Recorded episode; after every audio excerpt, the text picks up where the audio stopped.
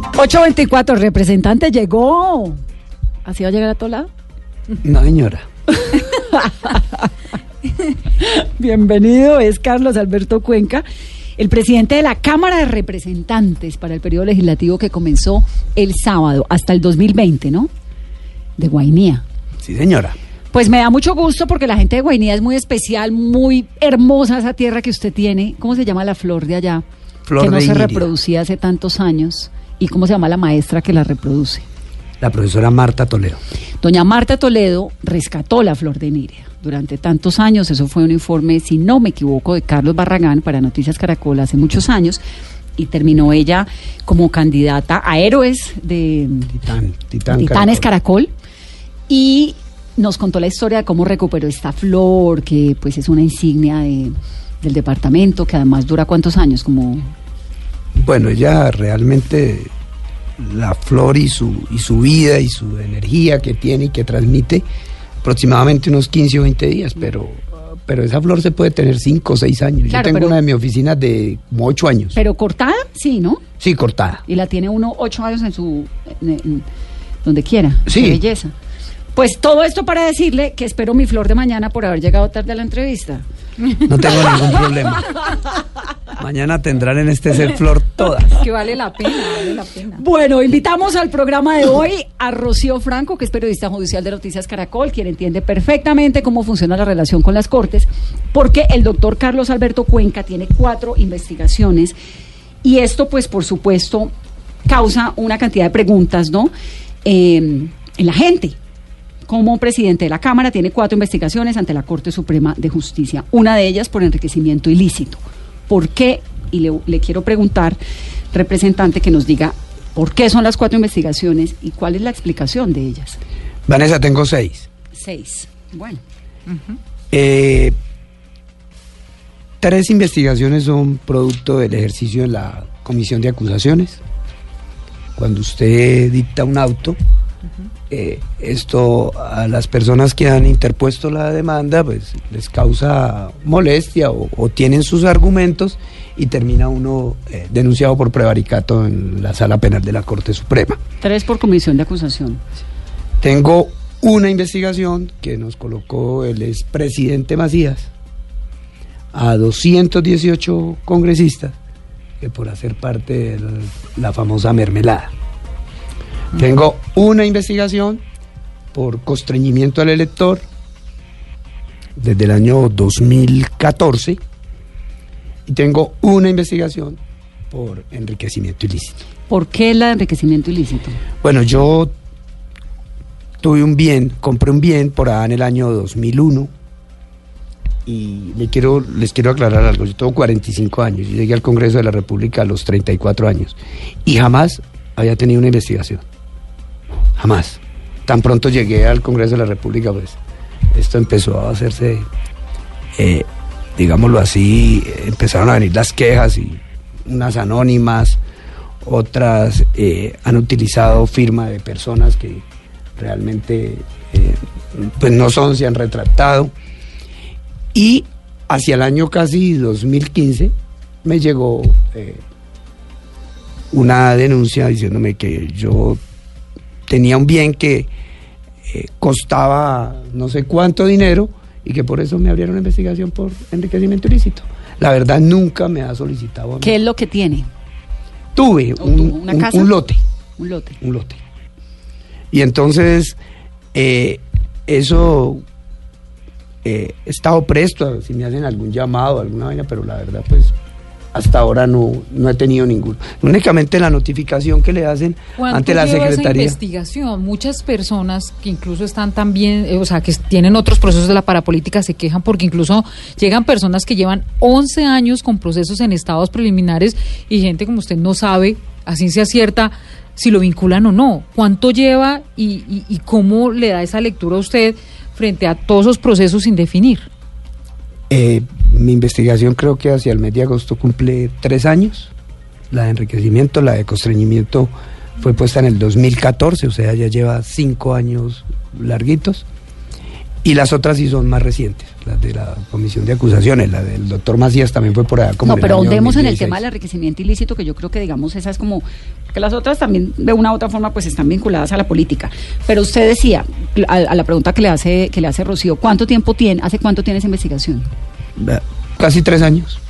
¿Y qué pasó con el lote? ¿Cuál es la historia del lote? No, es que cuando a mí me, me, me dan la investigación, yo ya lo había vendido. Cuando a mí me abren investigación por eso. Yo ya no tenía el bien. ¿Era un lote de dónde? ¿De, de su Era un familia? ¿De lote. quién? No, era un lote mío que le compré a una persona. ¿Y lo compró por cuánto? Lo compré alrededor casi de 50 millones de pesos. ¿Y lo vendió por cuánto?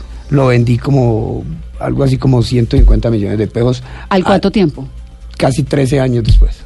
¿Y qué hacía en ese lote? ¿Qué había? No, nada, absolutamente nada. Es un lote que estaba en la vía, en una vía que va del, del Carmen, de Melgar al Carmen de Apicalá. Simplemente el día que me salió comprador, pues lo vendí.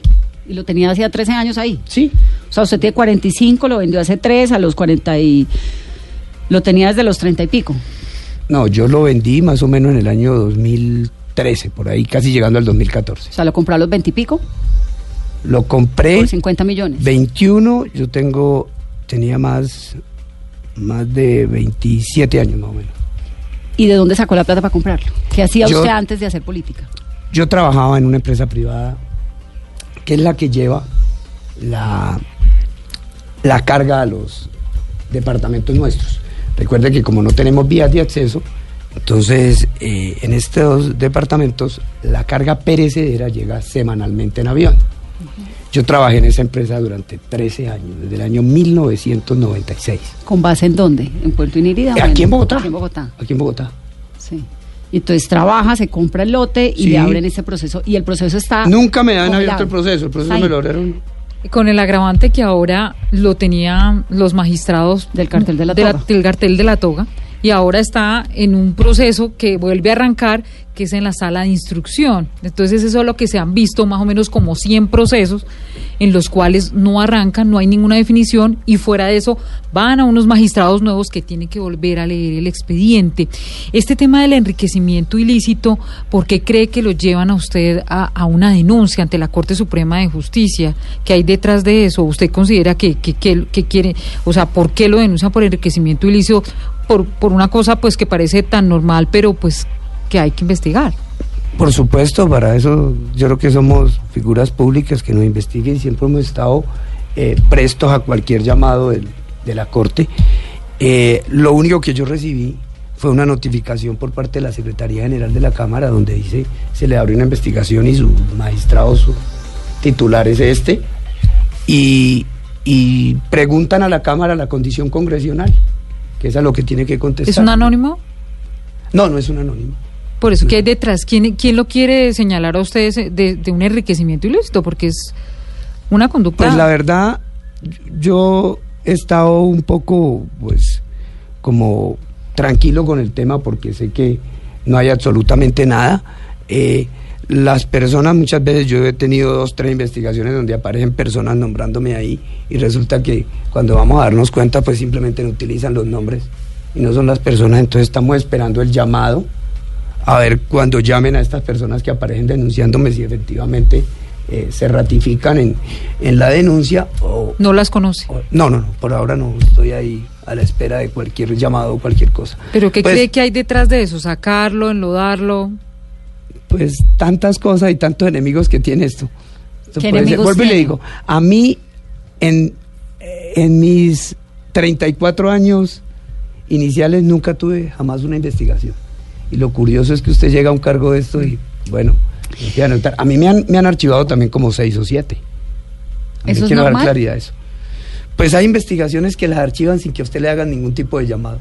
Yo lo que creo es que eh, quien hace la investigación, que es la sala penal, con el CTI, quien es el, el encargado de hacerlo, pues hacen sus averiguaciones necesarias y pues determinan o determinan de que de pronto es un anónimo, que son personas que se retractaron o alguna cosa así. Y pues es normal que el presidente de, de- de la Cámara de Representantes, pues con ese título, tenga seis investigaciones. Pues yo creo que eh, este es un deporte extremo en este país. ¿La política? Sí, señora. Eh, tiene muchos enemigos y simplemente estoy dispuesto a dar la cara cuando me corresponda y pues siempre valdrá o, o- o estará la presunción de inocencia eh, hasta no tener algún tipo de fallo, pero estoy dispuesto a compadecer ante cualquier pues está, eh, está en la Constitución. Afortunadamente. Y tiene pues, ojalá se muevan esas investigaciones, pero está muy demorado por empezar de cero nuevamente. Son alrededor de 400 investigaciones que vuelven a la sala de instrucción. Magistrados nuevos, cero kilómetros, leyendo expedientes nuevamente para poder tomar decisiones. De cero. Bueno, ¿y cómo es su relación con Macías? ¿Cómo así que usted es uno de los 218 congresistas? No, pues yo creo que la relación con el doctor Macías es normal. Yo creo que él es un hombre con unas características muy especiales y pues eso es respetable. ¿Usted oyó lo de la jugadita del fin de semana? Pues yo creo que con eso cerró con broche de oro. ¿Qué, qué opinión le merece? Bueno, pues creo que fue lo que hizo durante todo un año. ¿Qué? Estar saboteando, burlando de, de las demás personas, de, las posiciones políticas de muchos partidos. Ese es su estilo y si su estilo lo llevó al Congreso, pues algo bueno tendrá. ¿Y cuál es el estilo suyo? Bueno, soy una persona tranquila. Eh, creo que lo que he obtenido me lo he ganado. En mi región ninguna persona había superado los ocho años en el Congreso de la República. Yo ya voy a cumplir once. Pues es la primera vez que llega alguien de Guainía a la presidencia, ¿no? Del, Por supuesto. De una de las cámaras del legislativo. Digamos que... que... Eso está interesante porque le hace parar a uno bolas inmediatamente. Es decir, el que no sabe dónde es Guainía ni qué es Guainía se está enterando por cuenta de, su presidencia que pues lamentablemente Guainía es un departamento tan rico pero tan ausente del bogocentrismo, como decimos, que creo que eso tiene muy positivo su presidencia, que pone a Guainía inmediatamente por lo menos en un titular, ¿no? Importantísimo y, que el país y el mundo conozcan estas regiones exóticas que realmente tienen mucho por descubrir. Eh, sin duda tendríamos que explotar en turismo, tendríamos que eh, buscar una serie de mejoras y no solo en Guainía, Baupés, el mismo Amazonas, la Amazonía colombiana. Creo que se tardó mucho en que la corporación pagara esta deuda histórica y hoy yo creo que eso fue lo que hizo. Presidente, ¿usted en dónde está ubicado políticamente? Es cercano a Germán Vargas Lleras, ¿cierto? Sí.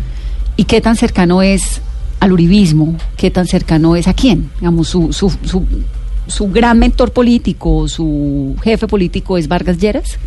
Yo creo que es el jefe natural de la bancada de cambio radical. Sí. Y yo simplemente lo que hice fue ganar un pulso a, un, a, un, a una confianza que me dieron eh, unos compañeros de provincia que decidieron que hoy eh, estuviera una persona eh, y que le hicieran un, reconocimiento a, nuestra, a, la zona del país o a la región nuestra. Yo les agradezco a ellos, creo que ha sido un reconocimiento que así lo ha visto el país en estos tres días y que pues nunca dudaron en apoyarme y en, y en darme ese respaldo tuve méritos para hacerlo. Yo soy el más antiguo de hoy de los 30 congresistas de Cambio Radical. No hay ninguno que lleve los casi 11 años que llevo yo. Eh, he estado en proyectos supremamente importantes para el partido y para el país. Y bueno, considero que también tuve la opción de ser compromisario y muchos de mis compañeros pues lograron quedar... ¿Qué hace exactamente el compromisario? Bueno, hay una serie de, de estadísticas y se manejan números de acuerdo a, al cupo de, que adquiere cada partido, pues hay unos porcentajes que se empiezan a analizar para determinar el cupo de cada comisión. Y en esto nos fue muy bien. Creo que Cambio Radical hoy tiene por, en Cámara una siete personas, es, una, es un número muy nutrido dentro de la comisión primera de la Cámara. En la tercera tiene seis miembros en la, en la quinta tiene tres, en la cuarta cuatro, y, y realmente donde las personas querían quedar casi en un 70-80% quedaron satisfechas. Entonces eso fue un punto a favor. ¿Y eso fue a cambio de qué? El compromisario es el que mueve un poco como los puestos dentro de, del Pero no me gusta que haga así con las manos. Es que cuando hace así con las manos eh, es como Pero tranquilo molesto, que me como- están oyendo. como nadie- dice- El único que me está viendo es usted. Sí, pero es como que cuando hace así con las manos piensa que es que como que si estuviese eh, yo pensando en una componenda, en Pues, un canje. pues casi sí, el compromisario no, pero es poco es lo que hace eso. Pero no es así, pero no, no es como así. el administrador de la mermelada, un poco. El compromisario, como el que negocia ahí, venga, le doy y le quito. No, ¿Qué no, no hace así. exactamente el No compromisario? es así, simplemente es, es decir, oiga, hacer valer y respetar a un partido. Eso hace un compromisario. ¿Cómo lo hace? Usted coge sus porcentajes y empieza el pulso ¿El pulso con quién? con los demás partidos para saber cuánto. Todos quisieran meter 15 miembros en la comisión primera, pero es imposible porque hay unos derechos adquiridos ¿A cambio de qué? a cambio de nada. ¿Cómo Porque que cambio de nada? el hecho de que yo le diga a un compañero, oiga, tengo derecho a tener siete cupos en la comisión primera, desisto de uno, pero a cambio de eso me da uno en la quinta. ¿A cambio de qué? Pues negociando. No, Digamos, no. así se Es negocia que- la política. No, pues. así se negocia, así negocian los compromisarios. Una cosa era otro tipo de negocio, pero en este caso no. ¿Y negocian ministros también y estas cosas o no? No, para nada, para nada. Es que para allá quiero ir, Vanessa. ¿El Para cambio nada. radical se va a mantener en la independencia o ya aumentaron los guiños para ser partido de gobierno? Lo hice con suspicacia, ¿no? Así pregunto se siempre. El intérprete, se le él ve- lee, lee manos, lee... Se le, se le nota, se le nota ahí la suspicacia. No, Cambio Radical mantendrá su posición independiente. Esa es la decisión que tomamos. Y seguiremos en ella. ¿Cuál es el problema? ¿Qué significa eso? Significa que estaremos prestos a aportarle todo lo que necesitan los colombianos. Y lo hemos demostrado, Vanessa. Te voy a contar por qué. Este partido presentó en la legislatura anterior 40 proyectos de iniciativa nuestra que pertenecían al programa de gobierno de Germán Vargas Lleras, que era el mejor. Entonces, y ¿por más qué de perdió? 100 iniciativas y más de 100 No pregunte Carolina que se iniciativas gana su coscurrón. y más de 100 iniciativas de origen parlamentario y no fueron tenidas en cuenta. Entonces, Eso significa que usted desde la presidencia de la Cámara no va a hacer... ¿Cómo va a hacer con el gobierno? normal. Vamos a apoyar los proyectos que le convengan a los colombianos. Porque nosotros anterior- apoyamos, nosotros apoyamos la ley TITS. Bueno, pero el anterior, por ejemplo, eh, presidente, el doctor Chacón, pues eh, fue siempre como muy difícil de leer, porque inicialmente uno pensaba, no, va a apoyar al gobierno, luego no, sale con la Jurisdicción Especial para la Paz, con la, digamos, eh, la... El debate de moción de censura que se de- dio en- Con un en montón de cosas que uno... di- se acabó la legislatura y casi que no pudimos leerlo muy bien, a Al diferencia, por Chacón hay supuesto, que de hacerle un reconocimiento, porque no solo generó 15 debates, sino dos mociones de censura. Y, y déjeme decirle que esta presidencia pues no, no se puede bajar de nivel. ¿Y usted le, le interesaría o le llamaría la atención una moción de censura a quién? No, a mí no es que me llamen la atención las mociones de censura, eso no es bueno para nadie. Eso hay una corporación No, pero es donde parte de la tiene unas política. normas claras para decir, oiga, si cometieron un error, si hicieron esto y se reúnen los requisitos necesarios para llevar a una moción, pues lo ¿Usted haremos. apoyó la moción contra el ministro de Defensa?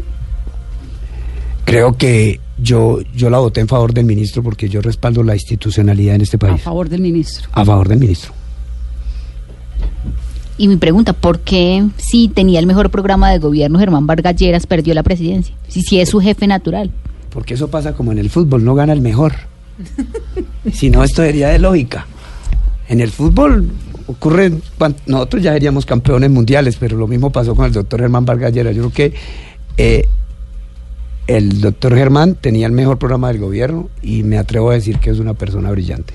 Explíqueme una cosa, ¿qué pasa por dentro del vargasyerismo? Digamos, ¿en qué posición está un candidato que suena para la presidencia como Alex Char, por ejemplo? ¿Tiene el apoyo de quién? ¿De Vargas Lleras o no lo tiene? ¿O ya no? ¿Qué, hay, qué es Pues- lo que se ha hablado tanto de que hay unas rupturas internas en cambio radical en el vargasyerismo más?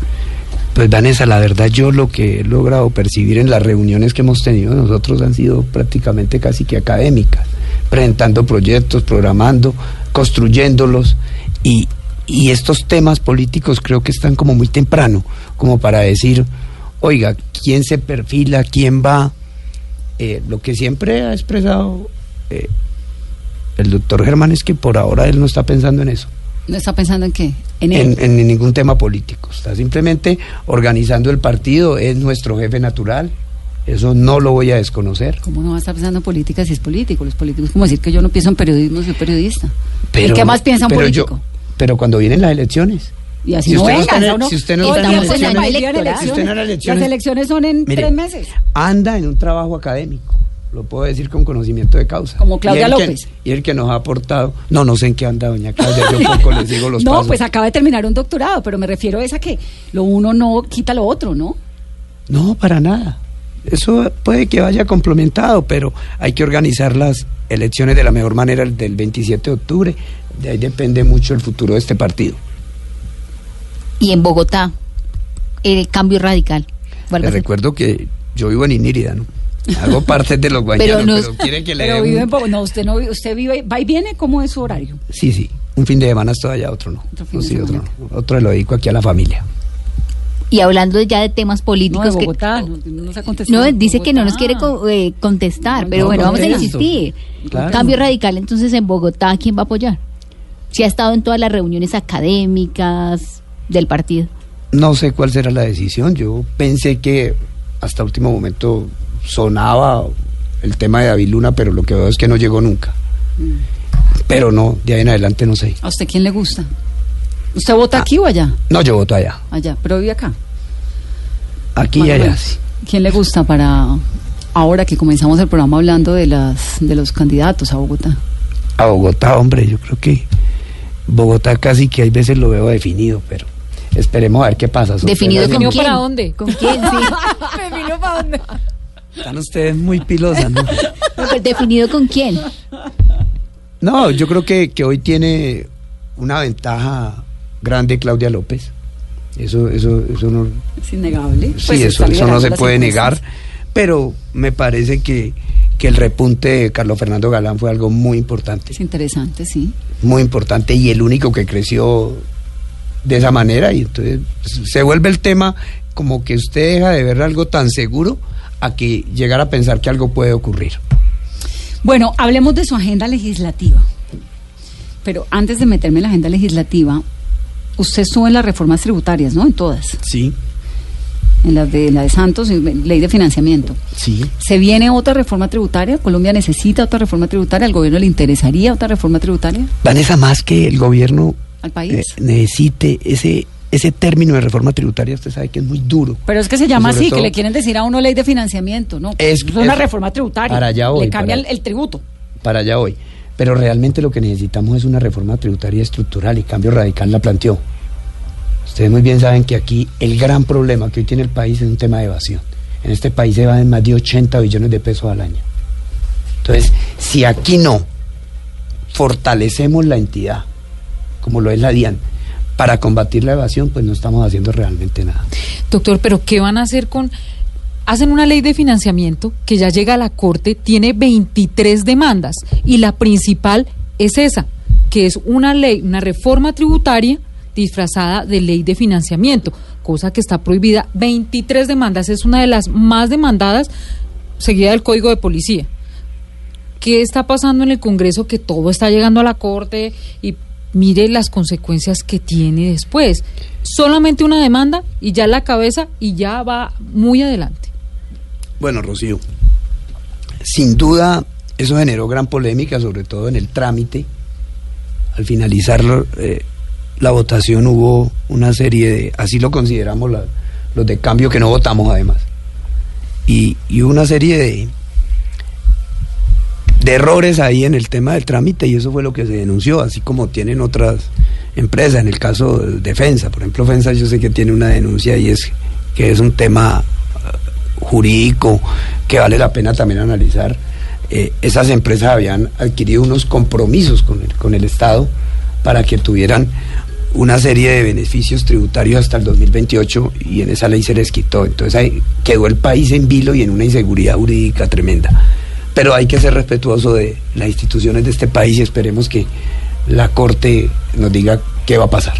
Pero usted cree que Colombia necesita entonces una reforma tributaria eh, Estructural. estructural. Yo sí creo que hay que hacer un ejercicio bien O sea, interesante con cada, el tema de cada, cada gobierno que llega reforma Pero, tributo. pero hay que hacerlo con responsabilidad. Aquí era claro que la ley de financiamiento, la última tributaria que hubo, había que hacer un recaudo, porque de manera irresponsable habíamos votado un presupuesto con un faltante. Recuerde que faltan alrededor casi de 15 billones y la reforma solo eh, va a recaudar entre 7 y 8 billones. Esa Pero- es la expectativa. Sí, pero Otra ahí cosa iban es a decir que con, con lo de los deudores se iba a tratar de resolver el problema. El tema es que se siente uno como ciudadano engañado, que Año no le van a subir el impuesto y ley de financiamiento, pero no es impuestos. Ahora una reforma tributaria que no va a ser tan dura, pero de todas formas faltan 15 mil millones. O sea, ¿cuál es la verdad que le van a decir a la gente que hoy está preocupada porque le van a subir los impuestos y cada vez ne- más negocios se cierran? Porque esa es la realidad nuestra. Pues si no combatimos la evasión, quién sabe cuántas más leyes de financiamiento vamos a tener. Recuerden que todo gobierno que llegue, pues también tiene sus vanidades. ¿Ustedes de qué año están en la comisión tercera? ¿Estuvo? 2010, Imagínense. ¿Nueve años? llevo nueve años. Y eso es carta de presentación uno en el, do- desde el 2009 años en la comisión tercera y el país sigue hablando y hablando de reformas tributarias, reforma, reforma, reforma. Pero es que al país hay que decirle la verdad. Creo que eh, el, el momento económico del país no es el mejor. Y aquí lo que no se ha tomado, se han tomado decisiones a la ligera. Pero aquí para nadie es un secreto que hoy el tema de evasión nos tiene invadidos. 80 billones al año, Vanessa. Y a esto hay que, hay que, No, hay que yo ponerle. lo sé. Lo que Pero si es que, nosotros le digamos, damos lo que- herramientas lo a la me- DIAN. lo que le quiero decir es es que el problema es que si le damos herramientas a la DIAN, escúcheme, y es fortalecerla. Pero ¿y usted porque por qué no ha hecho mucho- eso si lleva nueve mucho años en material la humano. comisión tercera? No, porque es que esto es democrático. Es que no es lo que yo diga. Esto es, se pone en consideración y si usted tiene la mayoría, por supuesto, pero si no se tiene, pues, y usted derrotado, también hay que aceptarlo. Esa es la democracia. Bueno, presidente de la Cámara de Representantes, ¿qué va a pasar con la silla vacía o no silla vacía de Jesús Santrich? Esa le toca a usted, ¿no? ¿Cómo le parece que sí? Me toca a mí. Casi nada. no, A ver, la noticia a esta hora, 8.51. es silla vacía. ¿Sí? es silla vacía. Eh, la anterior mesa hizo unos trámites ante la Corte Suprema de Justicia. Esta información que llegó es totalmente confidencial, pero basándonos en el artículo 134 constitucional, tenemos la claridad de que es silla vacía. Hay que esperar unos días de trámite, que es lo normal que se empiezan a dar, para ¿Ese trámite es qué? eh, a partir de mañana empieza, empieza a, a correr los días de ausencia de Jesús Santrich en el Congreso. Entonces vendrán las respectivas acciones para tomar la decisión. Hay mucha especulación. Hoy me preguntaban que no, que es que él renunció. No importa que haya renunciado. Es que no vamos a posesionar a nadie. Si eso está en mis manos, la ¿Eso lo declara usted? Lo declaro yo. por ¿Cuándo? supuesto. Hay que, aproximadamente se va a demorar entre unos 12 y 15 días. ¿Hábiles o, Yo creo que... o el fin de semana de no, no, no, no, no, incluido? no, yo creo que, que, que corridos. Póngale 15 días. Pero lo que tenemos es que los tiempos se den para que poder tomar la decisión y sacar la resolución que realmente necesitamos. Yo lo dije desde el primer día, sigo con el procedimiento que traía la mesa anterior y según el artículo tenemos la herramienta, según el artículo 134 tenemos la herramienta para ¿Y qué pasa con la. UTL, con todos esos salarios? Pero el lo que de- tengo entendido es que la UTL ya renunció. Sí, pero digamos, ahí cómo, cómo se corta eso. O sea, ya nadie está cobrando, ya todo el mundo. No pueden cobrar porque ya renunciaron. ¿Pero Eso quién renunció? ¿La gente de la ante la UTL dirección. Renunció la gente de la UTL, Todos. renunciaron. ¿Y qué va a pasar, eh, presidente, o cuál va a ser el trámite? Porque desde las FARC ellos ya están insistiendo en que no debería aplicarse la silla vacía porque en el acuerdo de paz quedó establecido que eran 10 curules eh, luego de la firma del acuerdo. Bueno, yo le voy a decir algo que dice el artículo 134. Todo miembro de la, de la corporación, todo miembro de la corporación, el artículo 134 no se refiere a si fue por un acuerdo de paz o si fue porque llegó por ser vicepresidente. Dice todo miembro de la corporación, quien haga parte de la corporación. y cometa un error de estos, como los que cometió este señor, automáticamente tendrá silla vacía. Entonces aquí eh, ellos están en su, en todo su derecho de interponer lo que quieran, pero también nosotros tenemos unos argumentos muy fuertes como para determinar esto. Antes Al país le puedo decir con claridad que hay silla vacía. Antes de que se me acabe el tiempo, la llamada ley Arias, segunda instancia retroactiva. ¿Cuál es su posición sobre ella? Me invitó y me dio duro toda la entrevista. no, se llegó tarde. Déjeme. me da pena. Bóteme una para mí también. Hubiera llegado acá juicioso. Así como dijo Vargas, le voy a votar una para que se luzca. Estoy invitando a, yo no le estoy invitando hoy mariachi, le estoy invitando a una entrevista, usted llega tarde. Bueno, vea, ¿qué le, qué le puedo decir de la ley Arias? Es- no, no sabemos sino el nombre. El nombre. ¿Cómo así que no sabemos el nombre? Si es retroactiva o no la, la No, segunda pero instancia. que Eso pues que conozcamos el texto, eso no ha llegado, eso Bueno, no ha sido entonces le repito la pregunta. ¿Usted está de acuerdo con que la segunda instancia en Colombia debería ser retroactiva? Yo creo que soy un tipo respetuoso de la institucionalidad. Pero está de acuerdo con que debería ser retroactiva la segunda instancia. Estoy de acuerdo con que todo el mundo debería no- tener una segunda instancia. No me ¿Retroactiva ponga, o no? me ponga a decir lo que no debo decir, porque no conozco el texto. Prefiero conocerlo y con mucho gusto aquí estaré otra Pero si vez. le Pero gusta es que la es una facilísima. No. si le gusta la institucionalidad, quiere decir entonces la cosa juzgada. Está juzgada. Cerrada. Está juzgada. Eh, Rocío se la busca, pero mire ahí. Gracias. Ahí se rebuscaron, ahí se rebuscaron conmigo, ¿no? Es decir, no le gusta la ley Arias. Yo quiero ver el proyecto. Y así como está y lo que conocemos, no le gusta. Pues no, pues es que no he visto gusta. nada. Simplemente eh, dieron la ley Arias. Pero, le gusta pero la no cosa conocemos. juzgada. Claro, si le gusta la institucionalidad, buen. Soy la cosa respetuoso, juzgada. soy respetuoso de la institucionalidad, de la institucionalidad. andar despa- Por ello, no an- no soy de andar destapando- Voté en favor de la JEP. Mm. Apoyé la paz desde el primer día y seguiré apoyándola hasta donde me toque. Interesante este presidente de la... Me parece que se viene un periodo interesante de la Cámara, ¿no? Y con todas las condiciones y las garantías para los partidos alternativos, la oposición. Así La será y lo dije y lo dije en mi discurso de oposición. A mí no me gusta que le digan la oposición. Yo creo que son partidos alternativos. Ya, démosle la ¿Y vuelta a la cómo va a página. ser para lidiar con eso, con todo eso iba a preguntar. democrático? O sea, o sea, se ve que usted es un señor pacífico, pero ¿hasta dónde le va a durar? No, mira, yo creo que en, en la Cámara se respira un ambiente de colegaje, eso es importante. Sí, sobre todo por las jugaditas. In- ah, bueno, in- nada independiente, no. independiente de lo que, de lo, de las diferencias ideológicas que se tengan, pero, pero es un es un tema agradable el que se vive y las personas tendrán que entender. Estaremos dándole garantías a todos los partidos, yo no veo. Vea, yo prefiero ver los señores de las FARC ahí sentados al lado mío que planeando un carro bomba o, o que disparando. Yo los prefiero ver ahí y yo tomé esa decisión y de ahí no me voy a salir. Me queda el tema de la cadena perpetua para los abusadores de menores de edad. Lo apoyaré 100%. ¿Ese proyecto lo apoya? Lo apoyo 100%. Cadena perpetua, Cadena perpetua. que es el de la hija de Aquí hay que dar, aquí, hay- aquí tenemos que tener cosas ya eh, relevantes porque esto no nos puede salir de las manos. ¿Y qué va a hacer con el ausentismo? Porque uno ve y las sesiones plenarias nunca son al 100%. Bueno, el ausentismo dejémoslo al Consejo de Estado. Yo, yo no, lo único que les puedo decir a mis compañeros es, venga, hagamos parte de este, de- de este equipo y trabajemos y asistamos, pero si ¿Por qué no les gusta ir? que- pero yo creo que sí van, ¿Usted ¿sabes? juicioso? ¿Usted va juicioso? Voy juicioso. Sí. Pero 11 sí debería años y no existir como, como bueno. Desde la Vamos, presidencia, claro. ese llamado, por lo menos liderar desde su presidencia que cumplan y... Voy a tener en cuenta el consejo de usted, oiga. Hoy me tienen Vea, aquí. y Le manda usted ese listado al Consejo de Estado. Oiga, le, le quiero decir a los colombianos que, que a uno le vienen diciendo es que bendito entre las mujeres. Hoy creo, hoy creo que esto no se ha dado. Pero fue porque la llegada tarde. Mándenos la lista del Consejo de Estado, esa me Sí, gusta. claro. Claro. Es que eso debería estar, pues, Debería ¿quién estar se somete a eso? Hasta por ley, una ley. Presidente, Cámara y Senado, ti, ti, ti, ellos mismos tienen que enviar su lista al Consejo de Estado.